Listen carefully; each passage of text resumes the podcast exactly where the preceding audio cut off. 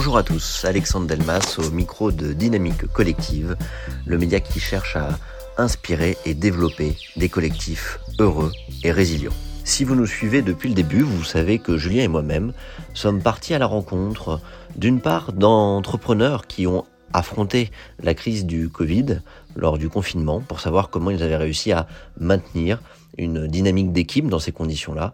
Et nous sommes également d'autre part partis à la rencontre de coachs sportifs pour voir qu'est-ce qui pouvait nous inspirer dans ce domaine-là, que l'on pourrait éventuellement retranscrire euh, dans le business. C'est maintenant une troisième saison qui nous mobilise, euh, une saison qui prend place dans le cadre de la sortie du livre de notre partenaire, Fly the Nest. Fly the Nest qui a sorti un livre qui s'appelle Le guide pratique pour réussir son aventure collective, rien que ça. Un livre qui en neuf chapitres nous détaille un peu euh, non pas les secrets, mais les best practices, les questions à se poser, les piliers finalement sur lesquels repose une bonne dynamique collective. Un livre qui est nourri de l'accompagnement en 5 ans de plus de 200 organisations. Et nous avons déjà réalisé dans ce cadre-là une série d'interviews en complément de ce livre.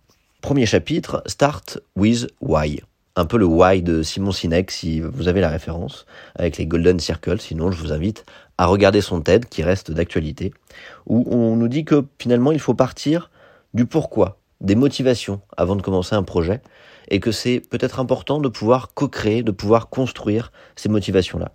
C'est un premier épisode que nous avons réalisé en interviewant Laurence Medioni du Bitransport, directrice RSE et transformation. Je vous invite à aller écouter cet épisode. Nous avons également interviewé Vincent Mointreau, CEO de Cardili, qui nous a parlé justement de l'importance de co-construire une vision, de co-construire un, un, objectif commun, un but vers lequel tendre. Et ce n'est qu'une fois qu'on a cette raison d'être et qu'on sait où est-ce qu'on veut aller, qu'on peut décider comment y aller. Et c'est donc Maxence Bouca, cofondateur de Spectral, que nous avons interviewé sur la culture d'entreprise, c'est-à-dire les valeurs de Spectral, qui consistent à savoir comment, quels sont les comportements finalement communs qu'on a envie d'avoir dans une boîte pour œuvrer, pour travailler ensemble. Aujourd'hui, c'est donc le quatrième épisode de cette saison-là. Nous sommes partis à la rencontre euh, d'Antoine, cofondateur de Shopopop, que j'ai le plaisir d'accueillir. Shopopop, du coup, le blablacar un peu de la livraison, et qui est une start-up qui a déjà euh, ses premières petites rides, puisqu'elle existe depuis 6 euh, ans et 7 mois. Et nous avons voulu justement connaître un peu quels ont été les hauts et les bas qu'a traversé Antoine et ses associés. Antoine nous parlera bien sûr de l'importance de la vision et en quoi elle permet de se différencier de sa concurrence. Il nous racontera comment euh, finalement cette idée de la livraison collaborative est née euh, bah, d'un voyage qu'il avait fait euh, à Bombay en Inde. Il nous parlera des Dabawala qui existent quand même depuis 1890 et qui consistait en Inde justement à se faire livrer au travail le repas réalisé par euh, sa famille, en particulier la femme, ce qui correspond au système des castes de là-bas. Et donc il s'est inspiré de ce concept-là et comment de cette idée-là est né finalement Shopopop en ayant rencontré plusieurs associés. Il nous parlera bah, des aventures qu'on peut avoir entre associés quand justement on a différentes motivations à rejoindre un projet. Et il nous parlera aussi finalement un peu des déboires qu'il a eu. Comment en 2017 il a dû emprunter euh, de l'argent à sa famille pour payer les salaires. Comment ensuite grâce à plusieurs levées et à des premiers clients qui ont fait confiance avec des premières livraisons réalisées grâce à des fleuristes, il a pu se relancer jusqu'à devenir vraiment cette belle réussite que l'on connaît aujourd'hui. Il nous racontera comment on passe de décembre 2017 à 998 livraisons par mois à plus de 8000 livraisons jour à l'heure actuelle. Il vous racontera aussi euh, comment on peut euh, finalement se rendre visible grâce à un suite euh, en capuche rose et comment on devient finalement le premier prescripteur de sa solution, puisque Antoine et son associé ont été pendant très longtemps dans le top des shoppers, à savoir des livreurs, puisqu'ils livraient eux-mêmes, lors de la fête des grands-mères notamment, des bouquets de fleurs. Et il nous racontera également les déboires que finalement on peut avoir quand on mobilise une communauté. Et si on ne maintient pas une certaine activité, bah, la communauté disparaît. Et donc comment on peut réussir à mobiliser toute une communauté au service euh, d'un bien un peu commun, euh, un service de l'aide de son prochain. Antoine, je suis ravi de t'accueillir.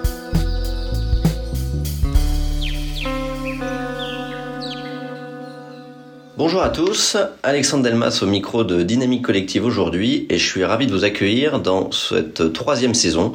Pour ceux qui nous suivent depuis un moment, vous le savez déjà, on a fait une première saison pendant la crise du confinement sur comment les entrepreneurs ont euh, géré leur crise. Et euh, mon collègue Julien, que vous avez entendu dans les épisodes précédents, a fait une saison sur les dynamiques sportives. Et aujourd'hui, j'ai le plaisir d'accueillir Antoine, cofondateur de Shop Up Bonjour Antoine. Salut. Je suis ravi de t'accueillir aujourd'hui sur euh, cette troisième saison qui est un peu sur le livre dont tu as sûrement entendu parler aujourd'hui puisqu'on en a un petit peu parlé. Un livre qui est un peu particulier puisqu'il y a une partie vraiment en neuf chapitres, donc on va faire neuf interviews. Toi, t'es le troisième. Il y a déjà eu une interview précédente sur la raison d'être et comment on se sert de la raison d'être pour piloter une entreprise. Une autre interview sur les valeurs d'entreprise. Et je sais que vous, vous avez des valeurs assez incarnées, euh, pour en parler un petit peu plus longuement.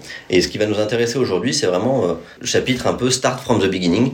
Comment tu t'es lancé, quelles ont un peu été les difficultés, les conseils que tu as donnés sur la structuration d'équipe, sur comment trouver l'adéquation produit-marché. Et je suis ravi de te voir euh, à Nantes, dans tes bureaux. Si tu devais présenter justement Shop Up parce que moi, peut-être qu'en tant que dean parisien, j'ai eu un peu de mal à saisir, mais je me suis dit, le concept de livraison collaborative, je trouve ça génial, mais personnellement, je vois pas comment ça marche. Le système de livraison, quand même, en France, même en dehors de Paris, est plutôt euh, efficace. Comment t'expliquerais un peu euh, ce, problématique de la livraison du dernier kilomètre? Alors, la, livraison collaborative, elle est assez simple finalement. C'est que, à l'image de Blablacar qui va mettre des gens euh, sur le siège du passager, nous, on va remplir les coffres en fait, et on va servir des trajets que vous faites tous les jours. Vous allez au travail, vous allez au sport, euh, vous allez chercher des enfants à l'école, euh, voilà, vos trajets du quotidien en fait, vos trajets réguliers, et on va vous proposer euh, des livraisons qui sont sur ces trajets. Et en fait, bah, ça va vous permettre bah, de rentabiliser vos déplacements, ça va vous permettre de, de rendre service à quelqu'un. C'est d'ailleurs un peu le sujet qui est remonté le plus fort dans notre dernière enquête auprès de notre communauté.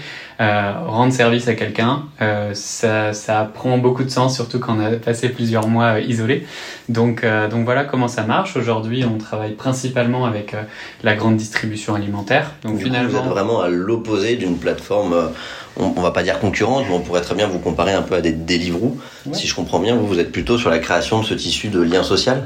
Exactement, en fait, il y a deux points qui nous différencient fortement de, de, ces plateformes. Le premier, c'est le premier est vraiment sur la vision, c'est-à-dire aujourd'hui, Shop Up Up, c'est une plateforme qui se veut 100% collaborative, alors que les, les Uber, les Deliveroo, eux vont prendre euh, des gens en, en auto-entrepreneurs euh, qui vont euh, du coup devoir faire un maximum de livraisons pour survivre. Et en fait, bah, ils vont aller chercher des catégories de personnes qui confondent un peu encore, enfin on va dire chiffre d'affaires et salaire net, ce qui fait que bah, on se retrouve avec une qualité de service qui est pas toujours au top, des, des, livreurs qui n'ont pas de papier. Enfin voilà, c'est pas le monde dans lequel moi j'ai envie de vivre et c'est pas dans le monde dans lequel bah, on emmène nos équipes euh, aujourd'hui. Et le, le, deuxième axe, c'est que nous, on va se positionner avec les retailers traditionnels. Donc on va travailler avec euh, des Leclerc, des Carrefour, des Auchan, des euh, Intermarché, Système U, ou avec des Decathlon, des RAM, enfin toutes sortes de toutes sortes de magasins. Et on va euh, finalement bah, arriver en bout de chaîne. On va faire le service de livraison pour que peu importe où on se situe, effectivement il y a pas mal de livraisons qui sont effectuées bah, un peu partout, mais l'idée c'est d'arriver à proposer un standard qui permet de livrer soit en deux heures, soit sur rendez-vous, euh, grâce à cette communauté, et peu importe où on se situe en France en fait. Et aujourd'hui vous couvrez tout le territoire français Exactement. Aujourd'hui la livraison en deux heures ou sur rendez-vous, c'est des choses qui sont possibles uniquement en grande ville, euh, c'est des choses qui sont possibles euh, bah, parce que certaines entreprises bah, ont énormément d'argent pour pouvoir euh, surfinancer ce genre de choses. Et du coup, bah, euh, voilà, l'équilibre économique est dur à trouver. nous, on vient aider en fait ces, ces, retailers, on va dire classiques, qui ont fait leur migration vers du e-commerce, mais qui ont aussi des magasins euh, en ville ou en campagne pour permettre de livrer leurs clients. Donc voilà. Et très concrètement, du coup, pour que nos auditeurs aussi puissent comprendre quel intérêt ils ont à passer par vous, tout simplement, qu'est-ce que vous offrez finalement comme service pour eux? Alors déjà dans la plupart des cas, parce qu'on est la seule entreprise capable de livrer. En fait, euh, quand on est en plein milieu, euh, euh, je sais pas, de, de, de, la Corrèze, trouver une entreprise ou un système de livraison qui puisse faire des livraisons qui font 15 bornes, aller-retour et trois fois dans la semaine, il n'y a, que y a que nous qui pouvons faire ce service. Ensuite, on va aussi arriver en complément de services de livraison existants. C'est-à-dire, des fois, on a des entreprises qui vont travailler avec des, des, partenaires qui vont travailler avec des livreurs à vélo.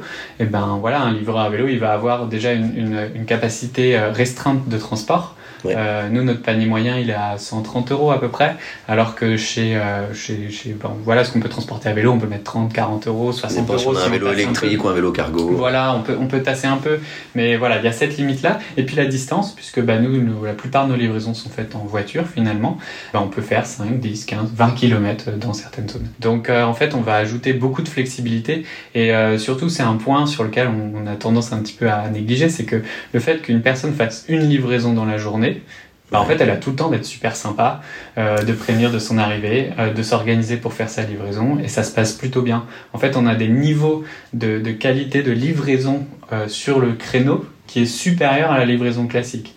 Et en plus, personne n'a pissé dans une bouteille.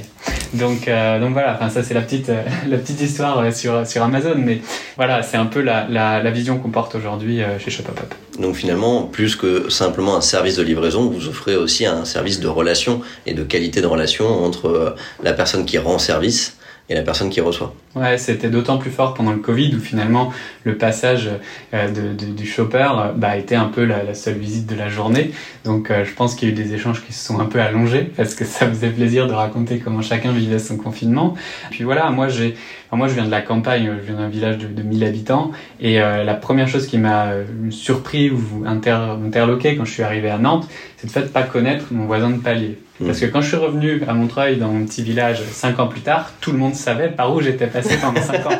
Et, donc c'est complètement deux mondes. donc tout le monde t'avait suivi de l'Inde à l'Espagne. Euh. Exactement, ouais. Enfin voilà, mais ça c'est les petits villages et c'est un peu la magie de, de, la ruralité. Et donc voilà, c'est ça, je me dis comment on peut faire en sorte que les gens commencent à se parler en fait? Et donc bah ça c'est une première manière, parce que globalement on se fait livrer par des gens qui habitent autour ou qui passent régulièrement autour.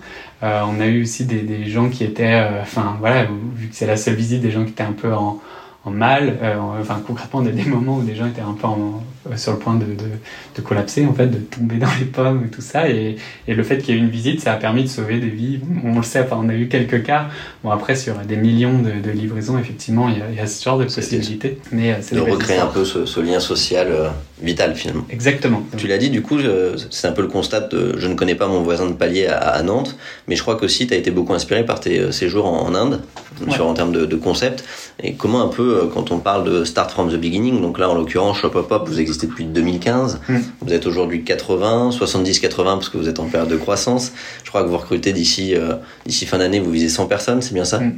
Donc on te contacte si jamais on a, on a besoin. Autre levée de fonds de prévu. Donc, Tout à fait. Gros succès en jeu d'internationalisation à l'heure actuelle On fait déjà des livraisons à l'étranger. On a des, des, des Vous êtes présent aujourd'hui qui, qui fonctionnent avec les leaders de la distribution euh, en Belgique, Luxembourg, Italie, Portugal. Et bon, je spoil un peu, mais je prends l'avion pour Madrid demain. Donc euh, mmh. voilà. Et pas juste pour faire la fête à Barcelone? Non, non, non, non, non. Donc déjà présent, donc c'est un peu votre enjeu du moment. Si on revient un peu justement à cette idée de début, quand on, quand on commence, il y a l'idée, mais il y a aussi la rencontre sûrement avec son associé, mmh. la rencontre avec le marché. Comment un peu ça s'est fait tout ça? Dans quel ordre? Ah, Il s'est passé plein de choses. C'est-à-dire que euh, moi, à l'époque, je travaillais en Inde depuis euh, deux ans à peu près.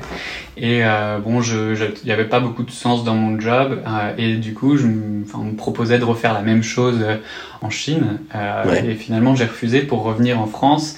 En fait, dans, dans ces moments de questionnement, j'ai commencé à réfléchir sur une façon d'adapter finalement le système des Dabavala, donc un système de, de livraison de repas dans la journée, enfin très rapide, fait maison, livré dans la journée. donc très commun en Inde. Très, alors très commun en Inde sur la ville de Bombay.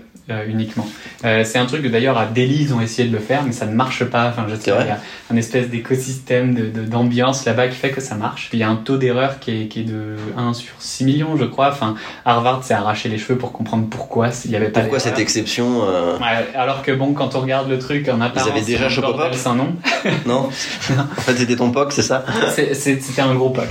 ça fait une centaine d'années que ça existe ce truc-là et euh, c'est carrément bluffant. Après, moi, je suis un, on va dire un, un autostoppeur reconverti au covoiturage, qui a fait que assez naturellement les choses se sont, se sont connectées là-dessus. Et puis euh, avec la croissance qu'on pouvait avoir en France sur le e-commerce alimentaire, via le Drive notamment, euh, bah, on s'est dit il y a sûrement un truc pour aligner ces trois, ces, ces trois sujets. Et donc on a commencé à, à travailler, euh, enfin à essayer de faire des choses. Donc on a rencontré des, des dirigeants de magasins. Et donc vous étiez deux à l'époque à ce moment-là Alors justement, bah, quand je suis rentré en France, j'en ai parlé à un ancien prof, donc qui était indien pour le coup, pour la petite histoire, et qui, qui me dit bah écoute, il y a, y a Johan, il vient de gagner un concours de start-up, il a envie de faire des choses quoi. Et donc on s'est rencontrés. Par mise en relation de professeur. Voilà, comme ça. La première fois, ça devait être en mars 2015, et je crois que la deuxième rencontre qu'on a pu avoir, on se dit bon ok on y va.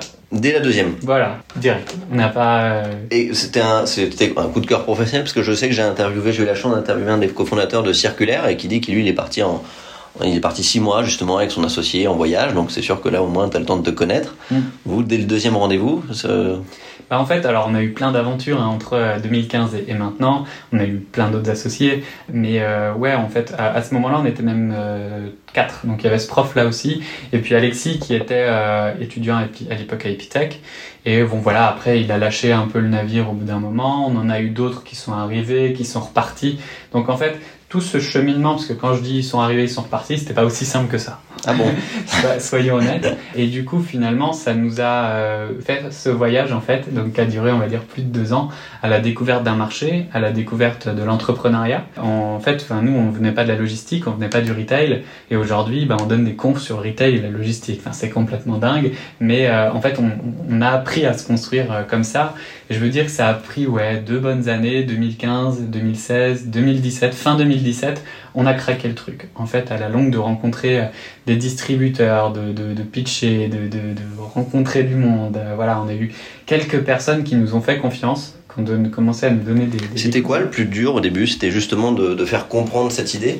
Ouais. Euh, ouais.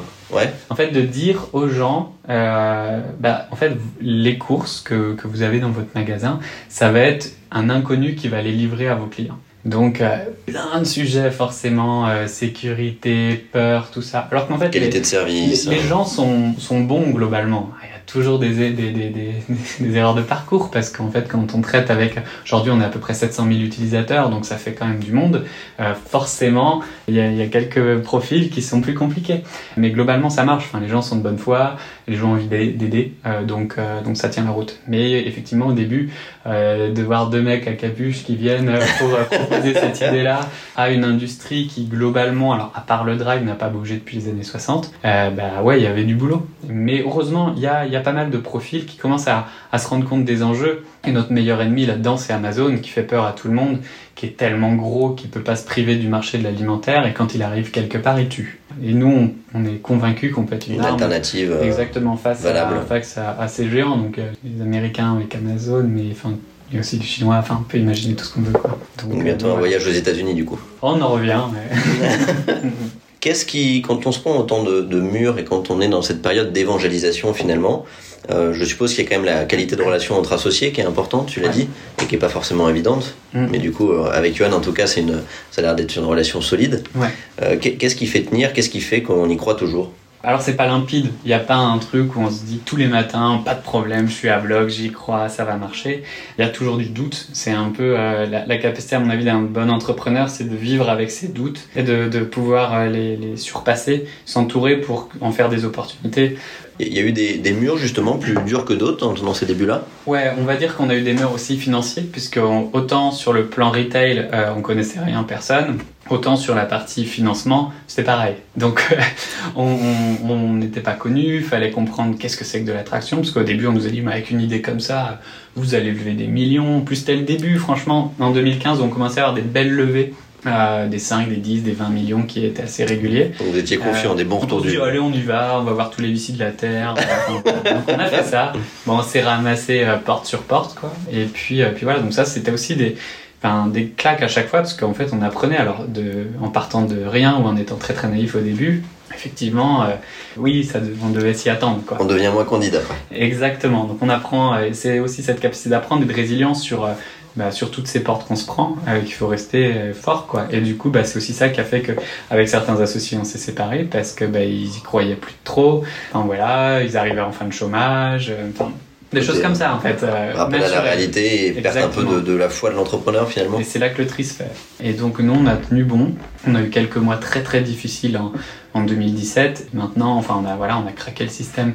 Je dirais fin 2017, c'était assez évident. C'est vraiment le tournant Ouais, ouais. En fait, c'était aussi une combien à ce moment-là en termes d'équipe bah, on était, euh, je sais pas, 3, 4, 5 peut-être.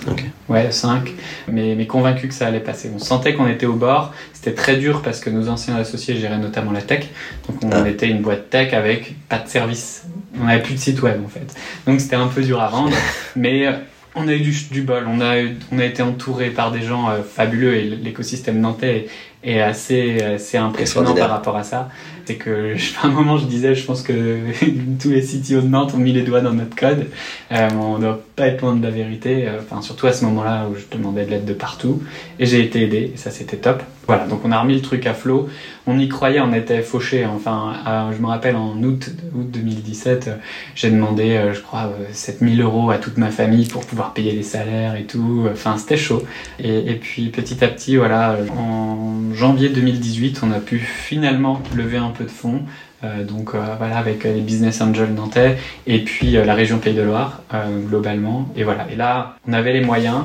Alors ça, ça, allait pas suffire parce qu'en fait, on, on, avait déjà cramé pas mal de cash avant, on était vraiment dans le rouge. Mais et du coup. C'était un peu le, trampoline. Ouais, en fait, c'était le, petit socle qui nous manquait pour pouvoir accélérer, en fait. Et on l'a, on l'a dupliqué. On a Intermarché qui nous a fait confiance, Super U aussi. Donc c'était un peu les dominos, là. Ouais, et là, là, on a commencé à exécuter, on a commencé à prendre du, du vrai plaisir euh, en termes d'exécution, de croissance. Euh. enfin voilà, au, mois de, au mois de décembre 2017, euh, je enfin, j'étais avec Julien, on était chez moi en train de regarder, et puis on fait, on finit le mois à 998 livraisons. Donc voilà, on foire les 1000, quoi. Et aujourd'hui, on fait 8000 euh, livraisons jour. Waouh, quand même. Donc ouais, ça... Combien de shoppers aujourd'hui? Aujourd'hui, on doit être à 150 000, un truc comme ça. Petite question aussi, parce que j'ai vu aujourd'hui que vous diversifiez un peu avec euh, livraison notamment de fleuristes, plutôt, cave à vin, etc. Euh, vous avez tout de suite ciblé les grandes distributions? Alors, ça, c'était notre objectif numéro un au début.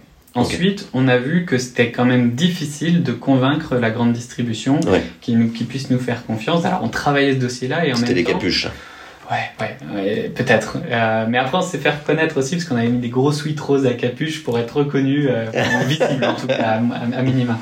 Euh, des opérations de street marketing qu'on faisait un peu comme on pouvait. Enfin bref, c'était un moment très rigolo et aussi qui a construit notre marque euh, en mode débrouillardise. Et ça, c'est peut-être autre chose, plus RH finalement. Mais je pense que c'est pas, pas neutre dans l'équation. Et en fait, on est allé voir plein plein de commerçants de proximité. Il y a en gros deux types de points de vente qui ont fonctionné. Euh, on a eu euh, les, les, croquettes, euh, tout ce qui va être animaux. D'accord, tout ce qui est pet food. C'est pénible en fait d'aller chercher le sac de croquettes, le sac de litière et tout ça. Donc en fait, mais c'était des tout petits volumes. Donc une livraison de temps en temps, bon, c'est pas top. Et ensuite, le deuxième axe, c'était les fleuristes. Les fleuristes, mmh. On a eu un partenaire qui nous a fait confiance à Rennes pour tester.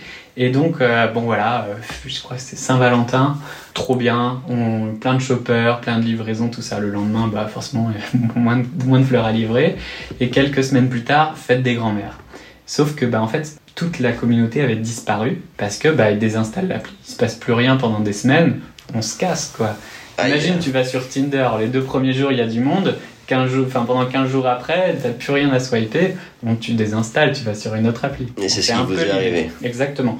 Donc moi j'ai passé euh, mon dimanche à livrer des fleurs pour des grands-mères, c'était un plaisir, mais c'était aussi une bonne expérience. Dans la peau du shopper. Euh, donc voilà, exactement. Bah, on a été longtemps, euh, Johan surtout, et, moi, dans le, dans le top 10 des shoppers pendant un bon moment. Il fallait apprendre. et, donc voilà, et en fait c'est là qu'on s'est rendu compte qu'il fallait absolument avoir un socle qui soit partout en France, qui soit important et stable. Euh, et en fait, la grande distribution, enfin, on avait déjà eu ce pressentiment-là, mais c'était le meilleur endroit où pour commencer. Et ensuite, grâce à ça, on va, aujourd'hui, on commence à adresser de manière beaucoup plus, euh, beaucoup plus à l'échelle finalement le commerce de proximité. Donc maintenant, livrer des fleurs, c'est aucun problème parce qu'en fait, on a toujours la communauté. Euh, on livre du chocolat, des chaussures, des articles de sport, on livre des, des, du matériel de bureau, on livre plein de trucs en fait. Et, et on est qu'au tout début de ça en fait. C'est un peu le premier étage de, de, la fusée et on va en remettre, euh, on va en remettre un peu partout. Et ce que vous commencez à faire justement plutôt à l'international, c'est aussi sur ces deux volets-là aujourd'hui Ouais. Ouais, ouais exactement. Sauf qu'on va plus vite. C'est-à-dire que euh, typiquement, on a ouvert euh, notre service à, Anvers, en Belgique, et on a un premier magasin qui travaille avec nous et tout de suite, on va aller chercher les magasins de proximité très très vite pour densifier le réseau d'utilisateurs. Et bon, bah, cliché oblige, en Belgique, on livre de la bière, on livre du chocolat, on livre, voilà. Donc en fait, vous allez faire chaque spécialité dans chaque pays. Euh. Voilà, on doit sûrement livrer euh, des, des, alors pas des pizzas en Italie, parce qu'on fait pas de, de food chaude, on va dire. Ouais. Euh, mais on va, on va livrer plein de trucs. Question que je me pose aussi, tu disais que tu étais dans le top 10 avec ton associé des, des shoppers. C'est peut-être à ce moment-là que vous êtes fait aussi la conviction que vous vouliez pas de ce monde un peu Deliveroo où finalement c'est ça devient ton job principal. Vous vous positionnez vraiment comme quelque chose qui est un complément de revenu. Mm. Comment vous vous assurez aujourd'hui que bah, qu'il n'y ait pas des gens qui veuillent en faire leur métier justement? Alors ça, ça fait partie des, des métriques que moi je suis euh, tout le temps. Euh, c'est-à-dire euh, de faire en sorte que euh, les, les, gens ne puissent pas faire plus de deux livraisons par jour. On va dire de manière bête et méchante, je vais au travail, je reviens, je peux faire deux livraisons. Donc c'est vraiment une optimisation finalement. Quand vous donnez dans votre site, il y a écrit donner du sens à la livraison. Mm. Il y a aussi ce côté un peu d'optimisation à la fois écologique et économique finalement. Exactement. Et en fait, c'est gagnant pour tout le monde. Et euh, notre, la difficulté qu'on a, c'est d'expliquer euh, aux gens qui se croient sur Uber ou sur Deliveroo ou Glovo Parce que vous en avez forcément.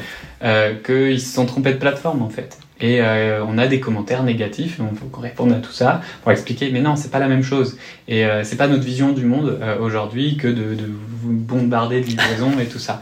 Donc concrètement, si vous avez déjà fait bah, une livraison, deux livraisons, enfin voilà, dans, sur l'appli, on va vous cacher les livraisons qui, qui sont encore disponibles. Pour en fait, on doit encore améliorer cette communication d'ailleurs, mais bah, voilà, pour, pour faire en sorte que les pour éviter les dérives soient exactement dans, dans, cette, dans ce mindset on a encore beaucoup de choses à améliorer dans, notre, com là-dessus, transactionnel, machin.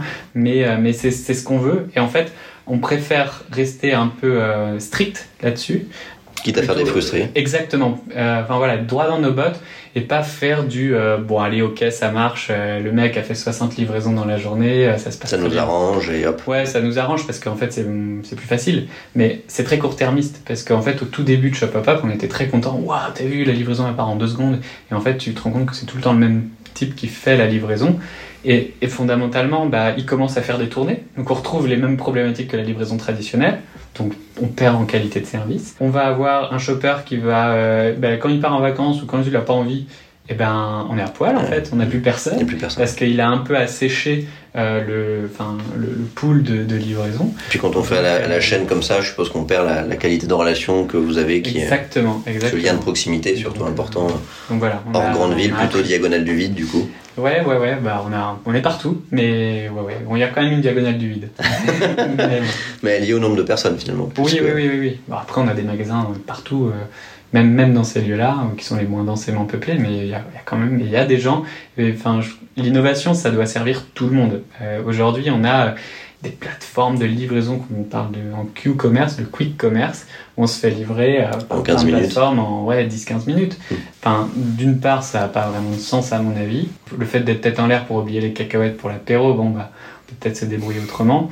Et puis, bah, surtout, nous, c'est un système qu'on veut très démocratique, où il y a tous les gens, de, enfin, tous les Français qui peuvent l'utiliser. Donc, euh, voilà, on continue à... Tous ceux qui peuvent prendre un vélo et, une voiture. C'est ça, c'est ça. Et du coup, justement, vous vous mettez un peu en opposition de ce mouvement-là euh, qu'on observe. Euh, bah, il suffit de prendre le métro à Paris hein, pour voir livraison en 15 minutes top chrono. vous vous affichez deux heures et il n'y a pas de volonté à aller justement plus vite c'est pas un bon critère pour vous, c'est pas un bon indicateur justement Alors le premier critère qui est important finalement, c'est d'être livré euh, au bon moment. Euh, mmh. La vitesse, certes pour le côté voilà apéro très très vite euh, parce que oh merde j'ai pas, j'ai, pas de vin ou choses comme ça, mais c'est, c'est juste comme ça une fois et on rentre pas dans les habitudes des gens. C'est du confort. exactement, c'est du confort plus plus aussi parce qu'il faut pouvoir se le payer. Alors aujourd'hui vous êtes financé, vous pouvez avoir des bons et et vu que c'est des boîtes qui ont levé des centaines de millions, bah, ils peuvent vous subventionner à bloc. Mais euh, demain, ça a un coût, ces services-là. Enfin, il faut bien payer les gens. Il euh, faut bien payer les. De toute façon, on sait d'or et déjà que ce n'est pas rentable. Non, non. Pour les personnes qui le font. Exactement. Et puis, euh, et puis on a aussi le, le, le fait, enfin voilà, il y a, y a, des gros débats sur les, la relation producteur, transformateur, grande distrie. Et quand on voit des mecs qui vont te, te subventionner un paquet, enfin 15 euros sur 15 euros de course, on est un peu en, en, conflit avec le monde à l'envers. Ouais. Voilà, mais euh, bon. Justement, en termes de purement juste pour comprendre le business model, comment vous, comment ça fonctionne vous? Parce que du coup, vous avez un peu euh, trois typologies. Euh, alors, je sais pas si pour vous c'est des clients, mais de, vous avez des shoppers qui sont des particuliers, vous, moi, etc. les magasins de proximité ou les, ou les grandes surfaces. Hmm. Et du coup, comment se fait la répartition de valeur justement Alors, il y a aussi un troisième utilisateur qui lui est super important, c'est le client final. Et en fait, la personne qui se fait livrer, c'est aussi, tout à l'heure je parlais qu'il y avait deux axes qui nous différenciaient, alors la vision par rapport au statut du shopper, mais aussi la vision de la data. C'est-à-dire que mm. le client final appartient toujours, enfin appartient c'est un grand mot, mais la donnée de ce client appartient à l'enseigne. Et en fait, c'est elle qui fait ce lien avec l'enseigne. Nous, on a juste besoin des informations de livraison pour faire la livraison. Alors que les plateformes qui disent faites vos courses au champ sur Uber ou faites vos courses, bon, je sais plus c'est quoi Uber ou Deliveroo qui fait avec qui, mais globalement, euh, on récupère la donnée. Voilà, ils récupèrent la donnée. Alors aujourd'hui, ces enseignes-là sont très contentes de récupérer des nouveaux clients, euh, d'aller chercher d'autres choses, mais ils n'ont pas la data en fait. Et aujourd'hui, ça, ils deviennent un dark store qui n'est pas très dark parce qu'il y a encore aujourd'hui un panneau, mais enfin on voit bien les, les, les gens du quick commerce, Glovo euh, en Espagne, mais des, des, dark stores partout, Volt dans les pays. Alors ils, sont, ils ont une stratégie de développement qui est un peu plus difficile, qu'on ne connaît pas forcément en France, mais euh, ils, sont, ils sont plutôt dans l'Est euh, et dans des pays, on va dire, tiers 2, qu'on peut appeler ça. Et, et pareil, dark stores partout. Donc si demain on veut vivre dans une ville où il y a des dark stores tous les 2 km et en fait bah, ça fait une ville très triste et puis des, des, des énormes entrepôts Amazon à l'extérieur des villes, Bon, voilà. Euh, Toi, tu signes pas en tout cas. Allez vous promener un dimanche en ville avec tout ça, quoi. Donc, euh, donc voilà, moi je crois vraiment qu'il y a une valeur ajoutée à, à, faire ses courses en magasin, à ajouter des services complémentaires qui font que bah, j'ai pas le temps ou j'ai envie, voilà, de proposer une qualité de service qui soit digne des plus beaux sites e-commerce euh, du monde en fait, euh, en deux heures ou sur rendez-vous, et ça passe très bien. Peut-être que demain on arrivera en une heure, mais globalement aujourd'hui, c'est notre euh, capacité de livraison est plutôt liée à la rapidité de préparation des commandes des magasins. Ah, pas du euh, tout. alors je dirais pas pas du tout, mais nous il nous faut quand même un peu de temps pour matcher tout ça. Enfin hmm. voilà, mais bon, il y, a un peu les deux facteurs. Ok. On a beaucoup parlé du coup un peu de, du produit, des différents acteurs, de l'écosystème. J'aimerais faire un petit focus peut-être sur euh, vous en interne, mm. votre équipe, et comment elle a justement évolué entre la période où vous étiez 5 et, euh, bah, tu l'as dit, c'était difficile, mm. c'est ce qu'on peut pour joindre les deux bouts, et c'est un peu les premiers soldats finalement. Mm. Et est-ce qu'on arrive à garder ces premiers soldats justement, euh, à faire évoluer? Est-ce que c'est les mêmes personnes? Moi j'ai des entrepreneurs qui me disent, bah, les personnes pour monter une boîte, c'est pas les mêmes que celles pour scaler. Et donc je voulais avoir un peu maintenant, avec le recul que tu as, sur euh, la vie de tes équipes, comment, comment vous avez vécu ces différentes phases? Moi, je pense qu'on peut euh, faire, euh, faire les deux. On peut grandir. Enfin, entre le, le, Antoine d'il y a 5 ans qui galérait vraiment avec le monde mm-hmm. des VC, du retail et tout ça, on, peut apprendre. On peut apprendre, on peut apprendre très vite. Il y a, il y a un peu de dîner, mais de toute façon, les premières personnes qu'on a prises au début, c'est des bosseurs enfin des, des, gros bosseurs. Parce qu'il n'y a pas le choix en fait parce que tout le monde fait tout. Euh, l'organigramme c'est une boule. Tout le monde doit être capable de faire un peu tout. Et, et, et donc on a on a ces gens là et du coup vu qu'ils bossent ils ont aussi une forte capacité d'apprentissage. Et pour toi c'est un peu le premier critère. Si on doit construire son équipe là un entrepreneur qui veut se lancer et qui se dit comment je construis ma core team justement ma boule c'est de prendre des gens qui sont capables d'apprendre vite. Ouais ouais clairement. Ou alors là, c'est deux façons de voir les choses et globalement, ça dépend de la profondeur de ton porte-monnaie. Euh, c'est euh, de se dire soit je vais chercher euh, les mecs qui ont fait tel et tel truc et machin et qui vont structurer direct une équipe parce que j'ai moyen, moyen d'avoir 20 types dès le début. Donc t'as un gros porte-monnaie. T'as un très gros porte-monnaie parce que ces gens-là en plus coûtent très cher ou bah tu vas from scratch au bras quoi. Enfin vraiment euh, où, ça où ça tire dur. Et bah nous de toute façon on était fauchés donc il n'y a pas le choix. Euh, donc euh, donc voilà ce qu'on a ce qu'on a fait. Et aujourd'hui bah, l'équipe monte en compétences. Certains prennent des postes de management. Pas tous parce qu'effectivement bah, chacun a ses endroits où ils sont plus ou moins forts. Il y en a qui vont monter en expertise. Ils vont vraiment travailler un sujet jusqu'au bout. C'est intéressant justement parce que vous avez connu ces phases d'accélération, de décélération, de, de croissance un peu en, finalement, on se croirait à Disneyland presque finalement en yo-yo. Souvent, on dit qu'une boîte grossit beaucoup plus vite que la capacité des gens à monter en compétences, que c'est mm. dur de scaler les compétences. Toi, tu as l'air de dire que justement c'est possible. Qu'est-ce que vous avez mis en place concrètement pour aider les gens à finalement garder cette capacité d'apprentissage, mais à monter aussi vite que la boîte en avait besoin?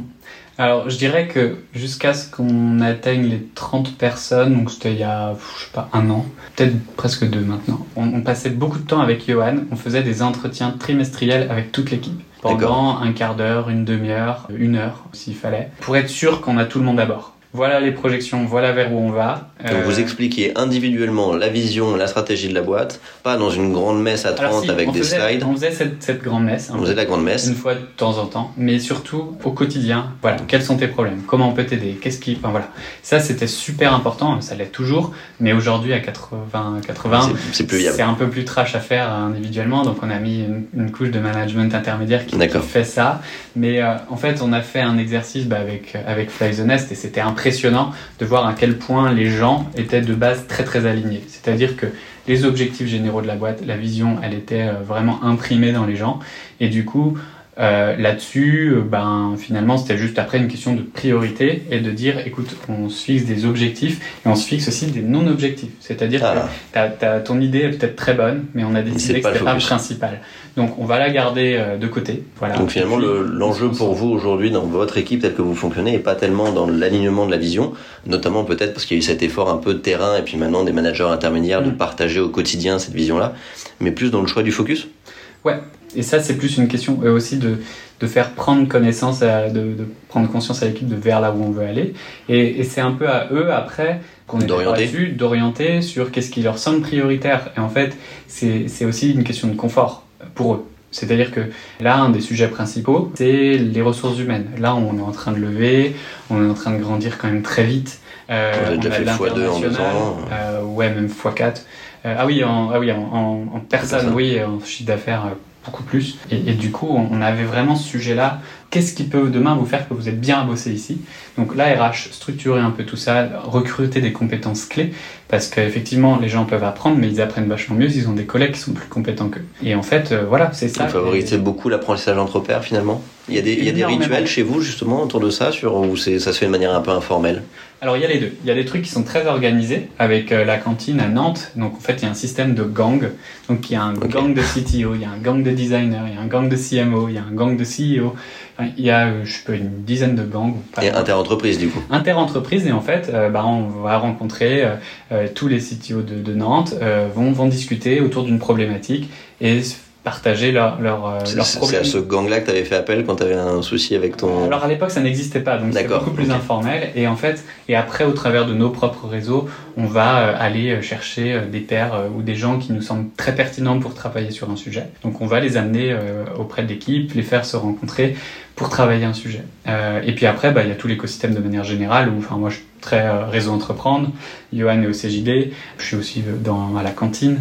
et du coup, en fait, donc vous êtes connecté à tous les écosystèmes un peu et vous cherchez les compétences où il y en a besoin. Mais finalement, c'est, enfin, quand on dit apprentissage entre pairs, je comprends que vous allez surtout chercher les pairs à l'extérieur finalement aussi. Ouais, on va, on va chercher les connaissances à l'extérieur. Des fois, ça fait notre marque et il y en a qui nous rejoignent. Euh, donc euh, c'est, le hasard, hein, mais ça, ça arrive.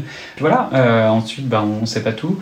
Et puis après, on va recruter des gens qui nous semblent très bons. Et voilà. J'aimerais revenir vite fait sur cette histoire de focus qui est pas si naturelle que ça justement. Euh, on dit souvent, euh, notamment quand on commence et qu'on se lance, bah, les focus c'est tout finalement, puisqu'il mm. faut tout faire. Et en même temps, euh, en, stratégie, on voit souvent que c'est très dur d'avoir un focus à la fois interne, à la fois externe, mm. à la fois sur l'amélioration du produit, la V0, à la fois sur aller chercher des clients, à la fois avec ça. Euh, comment vous avez géré ces focus-là dans ces périodes-là? Bah En fait, euh, déjà, la, la, sur la partie commerciale, euh, notre focus, il était 100% grande distri parce que il fallait créer ce réseau, cette base, ce socle. Et en fait, ben, du coup, on y va, faut enchaîner, il faut taper dedans. Il n'y a, y a pas d'autre chose à faire. Il y a toujours un petit truc qui vient euh, dire ouais, ça serait peut-être bien, machin. Non, non, c'est pas le focus. Voilà. Donc en fait, on essaye qui c'est qui, c'est qui dit non justement Ça se fait tout seul ou à un moment donné, c'était quand même euh, toi, Johan ou... Alors au début, bah, tout le monde a un peu ses fausses bonnes idées, alors qu'ils sont probablement des bonnes idées, mais pas au bon moment. Et en fait, mm. euh, on a passé un peu de temps, à, entre guillemets, à, éduquer l'équipe là-dessus, parce que nous, on les a faites, ces erreurs-là, au tout début de Shop Up Up. On est allé voir 200 magasins dans Nantes. Comme je te disais, il y en a que deux qui ont marché. Et encore, c'était pas très stable. Donc, en fait, euh, non, on balaye ça. On ira voir ça plus tard. Et en fait, bah, on était en mesure de dire, bah non les gars, on vient plus tard.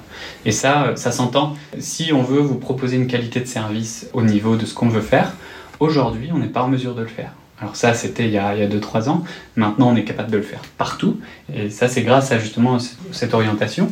Et aussi, on avait un sujet qui nous semblait très important pour nous. Alors, peut-être notre côté campagnard, mais on voulait prouver que Shopapop pouvait être rentable. Euh, aujourd'hui, on est rentable en France. Et ça, ça c'est un sujet qui, pour moi, est super important dans tout le moment où on a ces modèles qui crament des centaines de millions, des milliards euh, pour, pour, pour atteindre des masses critiques. Nous, on s'est dit, voilà, il faut qu'on arrive à trouver le moment où on est rentable. On t'a poussé assez loin cette logique du monde dans lequel tu as envie de vivre, finalement. Ouais. Parce que tu le disais, euh, ça a été dur de survivre. Du coup, vous avez eu juste ce qu'il faut d'argent pour réenchaîner sur une seconde levée de fonds qui, là, vous avez permis de sortir dans le rouge. Finalement, vous auriez pu continuer comme ça, à lever les fonds, on en a fait une troisième. Dans le rouge. Vous en avez fait une troisième pour vraiment sortir. Alors, ouais, pour Et au moment où, justement, à ce euh, point d'équilibre. Voilà, au moment où tu as commencé cette course à la levée ou cette croissance à la levée, tu avais déjà comme objectif de pas justement en faire un peu ce mythe de la Startup Nation qui vit à la levée, hmm. mais de vraiment arriver à ce point de rentabilité Alors il y a deux sujets. C'est que on peut, en fait, il y a, quand même une question de masse critique. Euh, enfin, et, et, ça, c'est pas forcément lié qu'au monde de la startup. C'est-à-dire qu'un boulanger qui vend une baguette par jour, il n'a pas atteint sa masse critique. Donc nous, il fallait qu'on la trouve. Et, et plus Vous avez combien de temps à la trouver? Ben, on est rentable depuis quelques mois, donc voilà. Mais on voyait qu'on pouvait y arriver. Euh, les métriques vous avez réussi à... On voyait qu'on cramait de moins en moins de cash et de manière assez, euh, assez organique. Vous avez une visibilité assez claire sur la masse critique à atteindre. Et c'est ce que nos, nos, investisseurs nous ont fait confiance. On a relevé juste avant le Covid, mais enfin, on n'avait pas prévu le Covid. Et donc, en fait, ça nous a donné la, le temps euh, d'avancer, de faire notre travail tranquillement, de pouvoir lancer ces petits POC à l'étranger, parce que c'est pas gratuit tout ça, il faut, faut investir. Hein. Et, et, voilà. Et aujourd'hui, bah, on va euh, plutôt investir sur le produit. Euh, et, et c'est pour ça qu'on va, on est en train de relever, c'est que globalement, on veut améliorer la qualité de l'usage, donc on va un petit peu retomber dans le rouge, mais c'est de, de, de, monter notre niveau de jeu sur la qualité de la de, de l'UX, sur la data, sur euh, le, le, nombre de, de la typologie des partenaires qu'on va pouvoir accepter sur la plateforme. Enfin, c'est tous ces sujets-là. Et puis à l'international. Donc voilà pourquoi. Aujourd'hui, si on était une boîte classique, bah en fait, bah, on attendrait un peu le mois le mois, on ferait de la croissance, on irait à la banque et tout ça. Mais vu qu'on pense qu'il y a un vrai momentum euh, pour pouvoir euh, grandir et puis en fait, on ne dirait pas imposer, mais déployer notre vision en Europe. Et le momentum est vraiment plutôt sur l'Europe du coup que sur la qualité du produit en France Parce que vous n'avez pas beaucoup de concurrents aujourd'hui. Alors non, on n'a pas beaucoup de concurrents, mais euh, on a... Je pense qu'il y a... en fait, et c'est peut-être lié au Covid, mais il y a eu un changement dans la façon de consommer. Vous l'avez vu se rendre compte que... Ouais, euh, plein de gens ont fait leur première commande euh, en ligne pendant euh, ce moment. ensuite, on a eu, on a une prise de conscience de, de l'impact du local. Et en fait, euh, de se dire, euh, bah voilà, et puis en, ce moment c'est encore pire finalement, parce qu'avec tous les décalages qu'il y a, il n'y a plus de bois pour faire les constructions, il y a des semi-conducteurs, enfin, incroyable, on a même pas l'impression d'être en France au 21e siècle. Donc voilà, le local compte beaucoup. Donc en fait, ce sentiment de dire, euh, bah, en, fait, nous on va être très circulaire, en fait c'est du multilocal, bah ça marche, ça, ça, ça parle aux gens. En fait, les prises de conscience liées à la crise sanitaire, finalement, mmh. vous ont rendu service à ce niveau-là, ouais. en termes vous avez gagné un certain nombre d'années d'évangélisation finalement. Complètement. Alors euh, ben, j'ai échangé avec euh, euh, Julien là, de chez iAdvise. Il me disait que en gros on a gagné 4 ans. Donc c'est considérable hein, pour un business classique de, de, de, gagner autant. Et bah, vu la vélocité de la douce, elle est encore plus vite. Donc maintenant, bah, il faut euh, construire les choses, aussi euh, euh, stabiliser l'équipe, parce qu'on a beaucoup couru depuis deux ans, là, enfin surtout depuis, depuis, début 2020 en fait. Là, on le sent, les équipes sont un peu fatiguées, ont beaucoup donné. donc il faut qu'on se stabilise et qu'on voilà, qu'on se donne les moyens aussi de, d'avoir un truc pour avancer sereinement. Ça fait partie dans les valeurs, enfin se dépasser sereinement, c'est-à-dire apprendre certes, mais pas dans la panique. En fait, il y a un moment où on doit construire les choses très tac tac tac tac, faut que ça aille très très vite. Donc ça c'est euh, justement quand on n'a pas de hiérarchie, quand on est, on est 5 ou 6 autour d'une table et que le bureau est, tout petit et voilà, faut le faire et puis euh, mince, une livraison qui part pas, bon moi je prends ma caisse. Voilà. Mais maintenant, il faut que voilà, on pose des choses, qu'on fasse les choses correctement, plus de qualité pour euh, enfin voilà, c'est une question de respect aussi envers nos utilisateurs. Donc là plutôt un focus interne de stabilisation avant de repartir finalement sur l'internationalisation. Alors on peut faire les deux en parallèle. Vous faites les deux en parallèle Ouais ouais. donc bah concrètement, on est deux fondateurs. Euh, Johan va s'occuper d'organiser euh, les choses euh, euh, en France et puis moi je vais m'occuper d'aller voir des nouveaux pays. C'est rare les boîtes qui arrivent à avoir deux focus et à les traiter en même temps finalement en mm. parallèle. C'est pour ça qu'il y a deux têtes. Merci Yann, c'est beaucoup plus, euh, beaucoup plus clair. Je suppose qu'il y a quand même eu, euh, avec la relation avec ton associé justement, des hauts et des bas peut-être. Comment vous arrivez à faire évoluer votre relation en même temps que l'évolution de la boîte Parce que là tu me disais, bah, c'est très clair, Johan lui, il s'occupe de la structuration, moi je m'occupe de l'international. Comment on arrive à se mettre d'accord avec son associé au fur et à mesure que la boîte évolue? Alors, euh, en fait, Johan et moi, on a, on alors, à une exception près, et qui encore n'était pas grand chose, euh, on n'a jamais eu vraiment un mot plus haut que l'autre. Euh, D'accord. Ça a été vraiment une, une relation euh, stable sur le long terme, même quand on a vécu des moments quand même durs. Enfin, il a fallu se séparer de personnes, enfin d'associés principalement. quand voilà, on avait plus de thunes, enfin comment on gère les choses et tout ça. Ça a été, en fait, Yoann et moi, on vient plutôt plus autour des profils d'école de commerce. Donc voilà, mais des personnalités très différentes est très complémentaire. C'est-à-dire que moi, je vais être un peu le bordélique qui va aller secouer les trucs, euh, voilà, euh, découvrir quoi. Et puis Yoann va un peu passer derrière moi et structurer ce qui se passe. Et ça, c'est, enfin, c'est un truc qu'on a compris très vite. Et donc finalement, on le répercute encore. Et euh, c'est la même logique. Et puis on avance comme ça, depuis 2015. Je casse les portes et puis lui, il, est... il refait les Quoi. Donc une belle complémentarité qui, qui perdure dans le temps finalement. Ouais, c'est périn et je pense que l'équipe aussi, euh, le, reste de l'équipe le ressent. Euh, que, que, ça se passe bien. Mhm. euh, parce que je pense que si on sent de la tension entre les, les fondateurs au quotidien ça doit pas être très agréable dans une entreprise.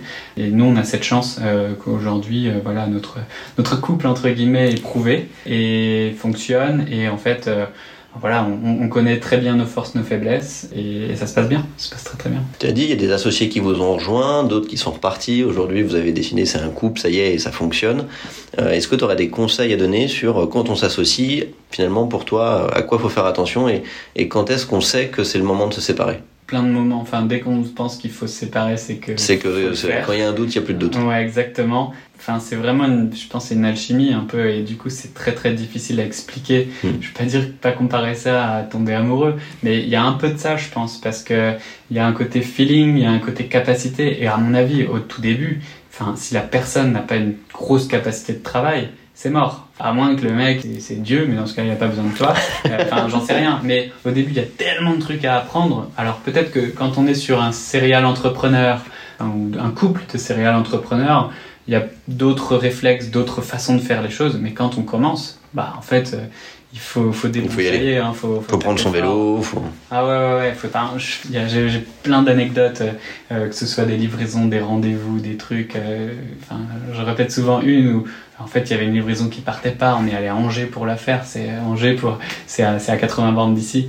Donc, euh, donc voilà, on a fait, fait plein de trucs comme ça qui font que, ben voilà, il y a plein de choses qu'on. Quand faut y aller, il faut y aller. Il faut switcher entre de très opérationnel et pendant qu'on est sur le vélo, penser à à la levée de fonds en cours. Ouais, c'est ça. Et puis, en fait, c'est cette capacité aussi, enfin, cette force de travail. Bon, là, c'est du très. Tu sais, on est au bureau, on le fait. Mais en fait, je Pop-Up, à un moment, c'était le service client. Nous, chez nous, c'est du lundi 8h au samedi 20h30. Mais quand on n'est que deux ou trois faire ça, bah, ça veut dire que la vie de famille, elle en prend un sacré coup. Et euh, on avait juste un téléphone qu'on se passait, et on passait notre vie au téléphone euh, pour faire du service client, expliquer le truc. En plus, au début, bah, on avait juste un téléphone normal, ce qui fait qu'il n'y avait pas forcément d'horaire d'appel. Donc ça veut dire qu'à n'importe quelle heure du jour ou de la nuit, on recevait des appels. Donc ça, c'était assez, assez solide, mais c'est pas, pas scalable. Mais au début, je vois pas faut prêt à le faire finalement en sachant que ça va être un, en gros une période de, un peu difficile, une période de rush et que bon bah faut le faire en attendant de régler le problème. Faut l'accepter. Et il faut y croire. Et c'est là que faut être convaincu de sa vision. Parce que si on est juste là pour se dire bon euh, mon objectif c'est d'être milliardaire, je pense que c'est pas ça qui marche. Parce que tu pourrais dire bon je serais peut-être milliardaire autrement. Et là non c'est vraiment une question de finalement trop compliqué. Ça, c'est cool. Enfin, c'est vraiment intéressant. Et quand on voit les retours des utilisateurs, que ce soit shopper ou client, avec euh, des, des, petits cadeaux, des trucs, des machins, enfin, des histoires formidables qu'on reçoit tout le temps, on se dit, ça marche, quoi. Ça marche. Euh, pas, alors, pas toujours à 100% parfaitement. c'est pas le monde des bisounours, mais, mais ça fonctionne. Et euh, maintenant, c'est à nous deux. Et on arrive à créer le monde qu'on a envie, quoi. Ouais, exactement. J'aimerais faire un petit focus justement, parce qu'on parlait beaucoup de votre duo à vous. Euh, peut-être maintenant un peu sur euh, votre style de, de, leadership, de management. On dit beaucoup chez Flyzonet justement que bah, la posture, le rôle euh, et finalement les compétences nécessaires à un cofondateur et un fondateur évoluent au fur et à mesure de sa boîte. Mm. Comment tu as vécu un peu cette évolution de ton rôle? Comment tu as réussi régulièrement à trouver ta place dans ta propre boîte?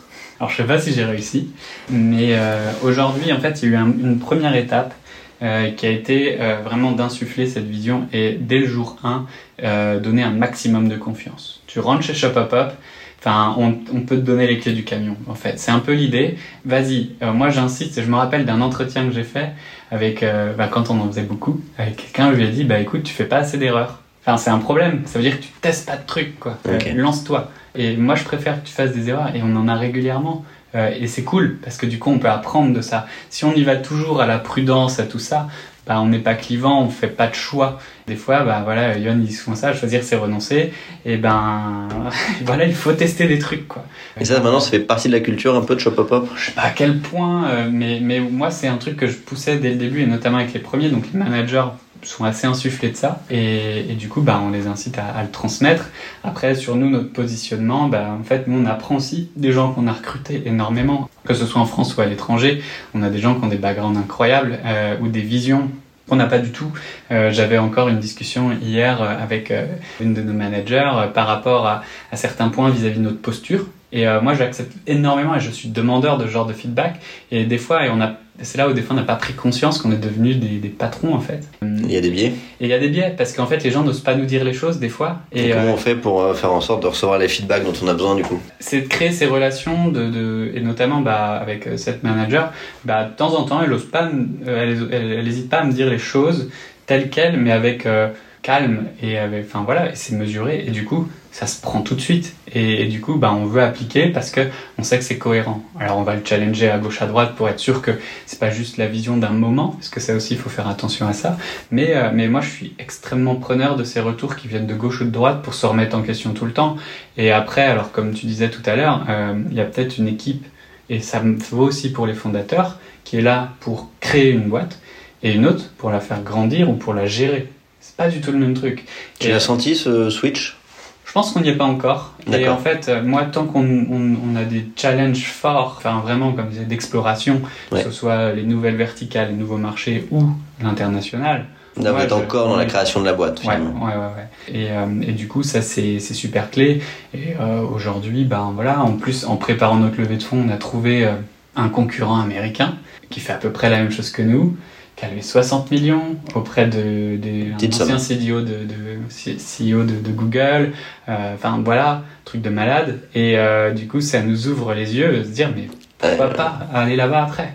Enfin, tu vois? Et donc, en fait, le voyage, il s'arrête pas là. On se dit, on peut toujours aller plus loin. C'est un peu ça qui vous a motivé quand tu as dit, bon, on serait une boîte classique, une belle, une belle ETI, une PME, on irait voir les banques, on prendrait notre temps, mais là, il y a un momentum. C'est justement un peu aussi le fait de regarder ailleurs qui t'a dit euh, là, là, le momentum, faut le prendre maintenant Alors, le choix de, faire le truc à la banque, euh, voilà, je pense que de toute façon, notre modèle s'y prêtait pas. On fait aussi de la banque, bien évidemment, mais vu que, en fait, euh, on a un de nos premiers investisseurs qui nous a dit les gars, prenez-vous une demi-journée et dites-vous qu'est-ce que vous voulez faire de la boîte. Et en fait, on a dit on va faire une ETI à minima européenne. Et, et puis voilà, bref, on a mis quelques milestones et on est dessus en fait. Et, ça, vous l'aviez fait à deux On l'a fait à deux, ouais. Et donc, euh, donc voilà, c'était d'aller, et on se disait, euh, d'ici 2023, on livrera, euh, on couvrira deux pays hors France. Ça, on l'a écrit en 2018 ou 2017. Et ça y est, vous y êtes. Et on y est. Euh, ouais, enfin là, on n'est pas encore en 2023, mais disons qu'en 2023, ce sera fait. Donc on est plutôt content de ça, mais la vision était assez claire euh, dès le début par rapport à ce qu'on voulait faire de la boîte. Et donc voilà. Ce qu'on voulait faire, du coup, en termes là plutôt externes, ouais. ce que vous vouliez en faire, parce que tu l'as dit, l'enjeu aujourd'hui, il est RH. Mm -hmm. Vous êtes aussi posé sur quelle boîte on a envie de construire en interne? Bah en fait, cette boîte-là, c'est plutôt la vision qu'on y apporte, c'est-à-dire une vision avec euh, une, une, certaine viabilité économique qui est forte. Et du coup, bah, je pense qu'on n'a pas du tout la même, euh, la même approche quand on a cette, cette, pensée que plutôt de se dire bon, on va cramer 2 euh, millions là, on va faire ceci. Enfin voilà, non, c'est pas du tout le sujet. Euh, Donc il y a une cohérence dans le. Ouais, ouais, ouais. Et puis ça, et ça aide dans le recrutement parce que bah, en fait, on est lié par des valeurs proximité, de une certaine simplicité, ce qui n'empêche pas l'ambition, mais euh, enfin voilà, de faire attention euh, comment on, on, vit, comment tout ça. Donc euh, ça c'est ça c'est assez fort. Ouais. Je trouve ça assez inspirant euh, de t'écouter parce que il y a quand même je trouve de l'ambivalence dans ce que tu dis entre on a besoin d'un momentum de grandir vite, en même temps on veut une boîte à taille humaine. Finalement, si nous on utilise un, modèle qui est la route Schwartz sur les valeurs et souvent bah, c'est des valeurs qui sont un peu opposées, un peu mm. antagonistes, mais qui créent des tensions. Et quand je t'écoute, j'ai l'impression qu'en fait, ces dilemmes-là, vous les avez presque pas, et que ça se passe bien. Euh, c'est un peu ces contradictions entre euh, la façon dont on veut grandir vite et en même temps on a envie d'offrir la possibilité aux collaborateurs bah, de monter en compétence avec la boîte. Mm. Et tu l'as dit, c'est quelque chose d'assez fort, je trouve. Tu as dit, nous ce qu'on leur demande, c'est qu'est-ce qu'il vous faut pour que vous soyez confortable dans votre boulot? Mm. Moi, j'accompagne des boîtes qui sont en croissance aujourd'hui, qui disent voilà de quoi la boîte a besoin. Est-ce que tu es capable de délivrer? Bah, Moi, je pense que si la personne est bien dans son taf, qu'elle a l'environnement pour apprendre, elle peut le faire. Alors après, sur la vision globale et les antagonistes, tu as l'impression que c'est un peu euh, que ça se passe bien, c'est peut-être ma vision euh, complètement biaisée euh, de, fondateur, où ma boîte, elle est trop belle et je l'aime trop. Voilà, j'ai la meilleure équipe de la Terre et tout ça. Enfin, tout le monde va te dire ça. Mais donc, la, la réalité, elle est probablement moins idyllique que moi je, je la vois. Mais, euh, mais, mais ouais, c'est important. Et, là, on arrive à un stade où effectivement, il faut qu'on se donne du temps pour bien faire les choses, pour apprendre, pour s'entourer, aller chercher la bonne personne qui va vraiment nous aider à grandir, mais qui reste alignée avec nos valeurs. C'est-à-dire, euh, le mec toujours une boussole. Ouais, moi j'ai fait euh, telle grosse boutique, euh, j'ai fait enfin, tout ça. Ça m'intéresse pas. le mec qui arrive en balançant son CV au visage avec sa grande école, ça ne m'intéresse pas. Donc, donc voilà, qu'est-ce que toi Donc tu vas regarder d'abord le, le fit culturel finalement avant de regarder les compétences? Ouais, alors ouais, alors bah, les compétences vont venir plutôt par un entretien, on va dire technique finalement, parce que bon, faut quand même pouvoir apporter de la valeur ajoutée. Mais si la personne, elle a, on a eu des gens très brillants, très très brillants, qui sont venus, qu'on postulait, qu'on a refusé. Parce que, bah en fait, euh, ils venaient pour saigner, quoi. Enfin, pour, euh, pour grandir, pour prendre de, la place de d'autres gens, enfin, avec des, des, visions un peu comme ça. Comment vous l'avez identifié? Bah, c'est dur à. Il n'y a pas une checkbox, quoi. Tu, tu le sens dans, dans, dans l'attitude, la prise de reco, et puis, euh, et puis après, il y a le parcours qui fait que toi qu'on sent qu'il y, a une ambition et il y a des boîtes où euh, il peut y avoir comme ça ces ambitions un peu en mode requin mais c'est pas vraiment l'attitude qu'on enfin en tout cas que moi j'ai envie pour pour Shop Above demain je pense que c'est on passe quand même tellement de temps au boulot que autant s'épanouir enfin, voilà euh, ceux qui attendent le week-end avec impatience juste pour pouvoir bah en fait déconnecter du boulot c'est un peu triste alors, mmh. bien sûr, il faut avoir une vie perso, s'émanciper, c'est extrêmement important. Mais euh, si le mardi, tu regardes déjà, euh, tu comptes les le jours, vendredi, c'est chaud, hein, c'est très très chaud. Donc envie un peu que Shopopop soit une boîte où on peut s'épanouir au travail. Ouais, c'est bah moi c'est mon ambition, et euh, je pense que de toute façon si les personnes ne s'émancipent pas assez, bah, ils resteront pas. C'est dommage. Alors des fois, on peut pas tout offrir non plus. Enfin, les gens, ils veulent faire ceci, cela, bah ouais, mais en fait vu qu'on a dit que c'était pas maintenant, bah t'attends. Et euh, soit t'attends, soit bah, tu te raccroches à autre chose, ou bah désolé, on, on, va pas shooter, on va pas faire du custom made parce qu'on va pas orienter la, la stratégie de la, la boîte, en fonction de. Non.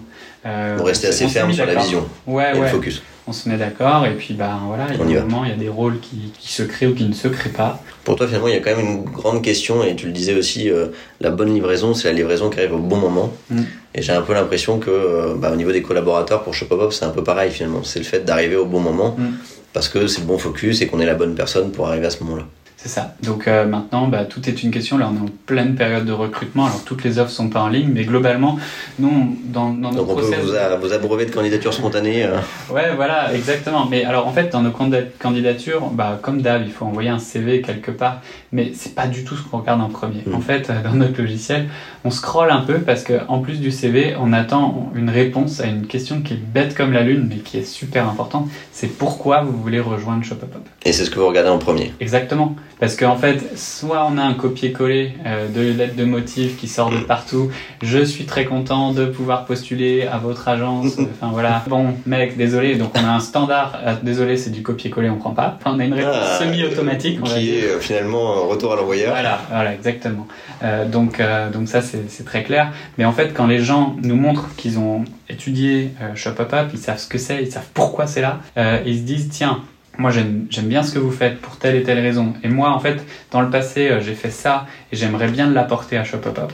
Bon, bah, Tout de suite, ça vous intéresse. Là, là on va regarder vraiment le CV. Donc, euh, donc voilà. Et puis ça, c'est essentiel parce que sinon, bah, en fait, on a des clients, euh, on n'a pas des collaborateurs. Merci bah, de, m'avoir accordé ce temps-là. Est-ce que tu as un dernier message ou une dernière question que tu souhaiterais poser, une invitation, une lecture, quelque chose que tu as envie de partager à nos auditeurs pour le mot de la fin? Alors moi je, je lis pas du tout ou très très peu, enfin quelques pas mal de contenu en, ligne sur euh, sur l'environnement, enfin voilà tout ce qui se fait, mais je, je, suis pas un, littéraire ou les tous ces toutes ces choses là. Euh, non après moi j'aime bien donner du temps aux nouveaux, aux entrepreneurs, aux gens qui se lancent. Et euh, j'invite vraiment tous ceux qui qui entreprennent à partager ça parce que c'est une richesse, c'est un voyage incroyable. De aussi être honnête des fois, euh, enfin de dire pose-toi les bonnes questions parce que finalement euh, entrepreneur, des fois ça a été un peu galvaudé en mode c'est trop facile, les mecs sont brillants et, c'est faux. On a plein de doutes, on a plein de, défauts et en fait euh, voilà il faut vraiment mitiger ça et être transparent là-dessus. Tous des erreurs euh, entrepreneur, néo-entrepreneur, euh, bébé entrepreneur, enfin je sais pas, mais d'arriver à, à, à, être transparent là-dessus, d'accepter l'échec, de vivre avec, le remonter, tout ça, c'est super important. Voilà, désolé pour ceux qui attendent un, nom de bouquin. plutôt d'être résilient et du coup de, euh, de savoir s'entourer, j'ai l'impression. Tu dis, c'est-à-dire avoir la foi pour euh, être capable de se prendre 198 portes dans la tronche et trouver les deux portes qui vont dire oui. C'est ça, c'est ça. Et puis jouer l'écosystème, très très important, parce qu'en fait, mmh tout ce qui nous entoure fait nous, nous fait en fait. Et euh, si on arrive à, à, muscler le niveau de jeu global, on en profite. Et c'est par la rencontre qu'on apprend. Euh, enfin, enfin, je vois pas trop autrement. Alors euh, peut-être lire beaucoup de bouquins, mais quelqu'un qui l'a vécu va le dire avec tellement plus d'intensité. Et puis en plus, bah, donc sortir de sa bulle, répond quoi. et aller rencontrer les gens. exactement, exactement, se confronter au, au, monde. Bah merci Antoine de m'avoir accueilli ici. J'étais ravi de, de, te voir et j'espère que ton témoignage et ce que tu nous as raconté pourra en inspirer plus d'un. Et de toute façon, ils n'hésiteront pas à te contacter s'ils ont besoin de conseils. N'hésitez pas à venir à Nantes. On fera pas de copier-coller. Merci.